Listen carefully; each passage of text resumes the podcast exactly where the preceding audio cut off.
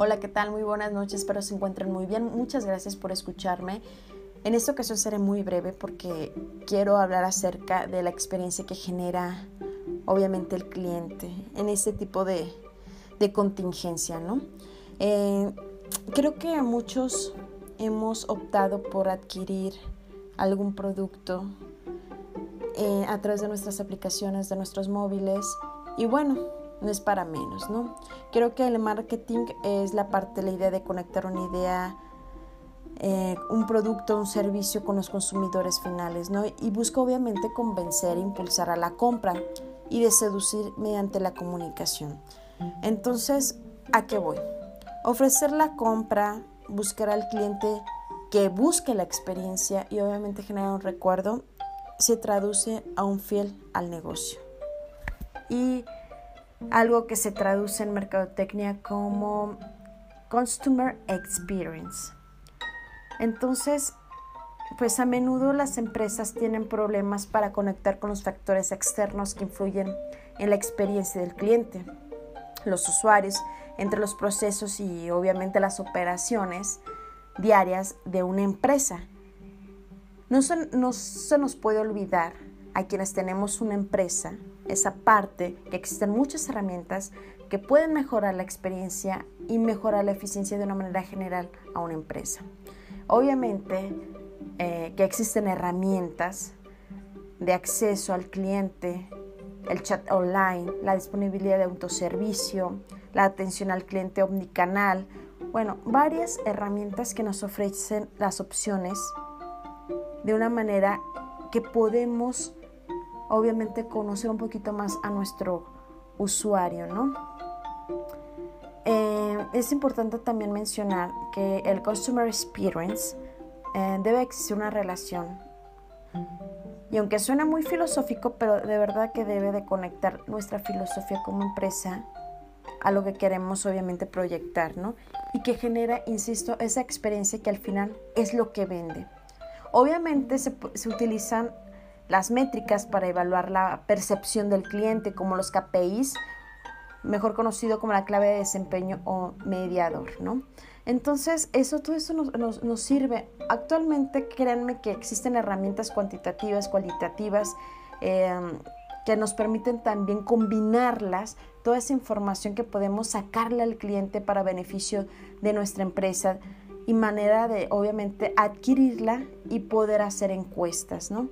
Eh, ¿Quién de ustedes, pues imagínense, este, ha utilizado Cabify, ha pagado el teléfono, los hoteles, los aeropuertos, tiendas departamentales, bancos han optado por realizar encuestas de satisfacción que obviamente pues nos permite conocer a, nuestro nicho de mercado. Las preferencias que tienen a su vez se traducen en realizar con el equipo del área obviamente comercial las estrategias que pueden implementar. Pero es importante creo mencionar que no importando el tamaño de la empresa, se puede tener en marcha una base de datos, un desarrollo de un CRM para poder gestionar todas las relaciones de una empresa con los clientes.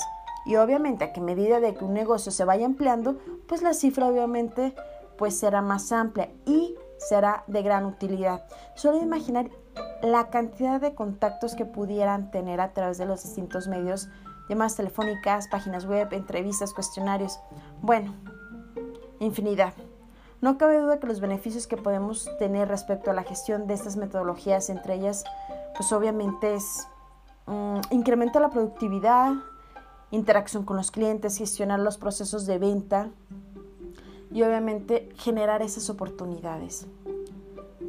Se puede tener múltiples, insisto, métricas que nos ayudan a que el área comercial pueda gestionar todas esas oportunidades y es importante no olvidar los objetivos los cuales estamos encomendados, además de presentar las informaciones de una manera pues digerida, visual, para tomar mejores decisiones y de esta manera tener un beneficio en nuestro negocio.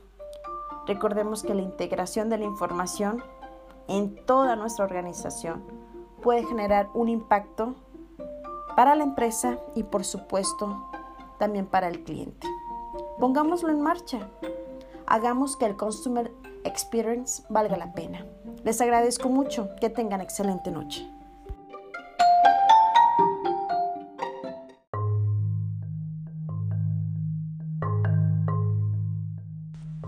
Hola, ¿qué tal? Muy buenas noches. Mi nombre es Saida Yaraguán y es un gusto nuevamente estar con ustedes. Y bueno, en esta ocasión será muy breve porque voy a tocar un tema que, híjole, es importante, creo yo. Y con esta pandemia, bueno, creo que hemos tenido mucha experiencia. ¿A qué voy? Voy a hablar acerca de Consumer Experience, mejor conocido como la experiencia del cliente usuario y bueno, creo que las empresas a menudo tienen un problema para conectar con los factores externos que influyen obviamente las experiencias de ese cliente, no usuario. Entre ellos, pues obviamente el proceso, las operaciones que tiene cada empresa, pues son distintas. No hay que olvidar esa, esa pequeña parte de generar esa experiencia, ¿no? Obviamente existen muchas herramientas que pueden mejorar esa parte, la eficacia, la manera de generar obviamente pues una buena relación, ¿no? Eh, existen herramientas de, acceso como el cliente móvil, el, chat online, este, la atención al cliente y bueno, ofrecer muchas opciones al cliente es una manera pues obviamente de asegurar que se logrará una mayoría, obviamente se va a lograr esa, esa preferencia, ¿no? Y debe de existir una relación obviamente entre la filosofía de la empresa y el cliente el cliente prospecto que genere, insisto, esa experiencia que al final, obviamente muchos sabemos, es, es lo que vende, ¿no? Y bueno, creo que este, actualmente podemos observar que hasta las mismas aplicaciones que manejamos como Didi, Cabify, eh, pagos de teléfono, aeropuertos, tiendas departamentales, bancos, han optado por realizar encuestas de satisfacción que les permite conocer más a su nicho de mercado. Las preferencias obviamente que tienen a su vez pues se traducen en realizar con el equipo del área comercial obviamente esas estrategias que pueden implementar. Y creo que una parte también importante que quiero recalcar, eh, mencionar, es que no importa de verdad el tamaño de la empresa, se puede poner en marcha una, base de datos, eh, inclusive desarrollar un CRM que podemos gestionar obviamente esas relaciones de una empresa con el cliente a medida que obviamente que el negocio se vaya ampliando. Obviamente si, si se va a ampliar pues se va a tener una mejor interacción. Imagínense nada más la cantidad de contactos que se pudiera tener a través de los distintos medios, distintas plataformas, eh, llamadas telefónicas, páginas web, entrevistas, cuestionarios. Bueno, eh, encontramos distintos métodos, obviamente, que podemos utilizar de manera, obviamente, cuantitativa y cualitativa. Y la ventaja que esto tiene es de que podemos hacer un mix y nos lleva a combinar esos procedimientos, ¿no? No cabe duda que los beneficios, obviamente, que podemos tener para gestionarlas, obviamente, estas metodologías, pues se encuentra el incrementar la productividad, la interacción con los clientes, Mm, gestionar el proceso de venta y obviamente pues generar esas oportunidades, ¿no? Se puede tener múltiples métricas, poder interpretarlas, obviamente insisto con la parte del área comercial, para que pueda gestionar obviamente esas oportunidades, ¿no? Y el manejo de cada herramienta pues nos podrá arrojar, reitero, esos datos que podremos hacer ese análisis, ese reporte eh, y tener una coordinación y obviamente estandarizar esos procesos que nos permiten hacer un mejor seguimiento de nuestras actividades comerciales y detectar sobre todo las necesidades. Muy importante, por último, quiero mencionar que no olvidemos nuestros objetivos de verdad de los cuales estamos encomendados, además de presentar las informaciones de una manera más digerida, más visual, para la toma de mejores decisiones y obviamente de esta manera pues tener ese beneficio en nuestro negocio. Recuerden la integración de la información en toda la organización, en cualquier negocio. Hay que generar ese impacto de la empresa y la experiencia, el customer experience al cliente. Muchísimas gracias, que tengan una excelente noche. Un abrazo. Hasta luego.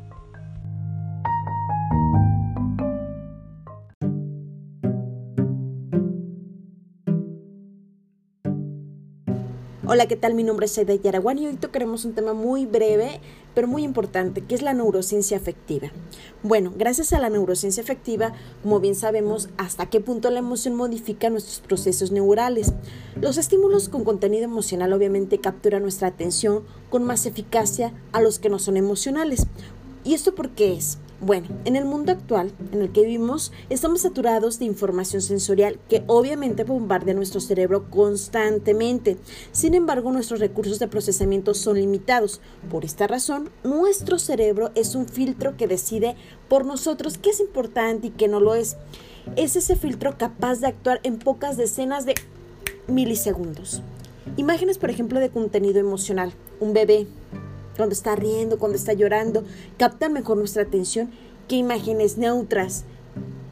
Y eso lo vemos en cada momento y lo vivimos. Eso es una neurociencia afectiva en pocas palabras.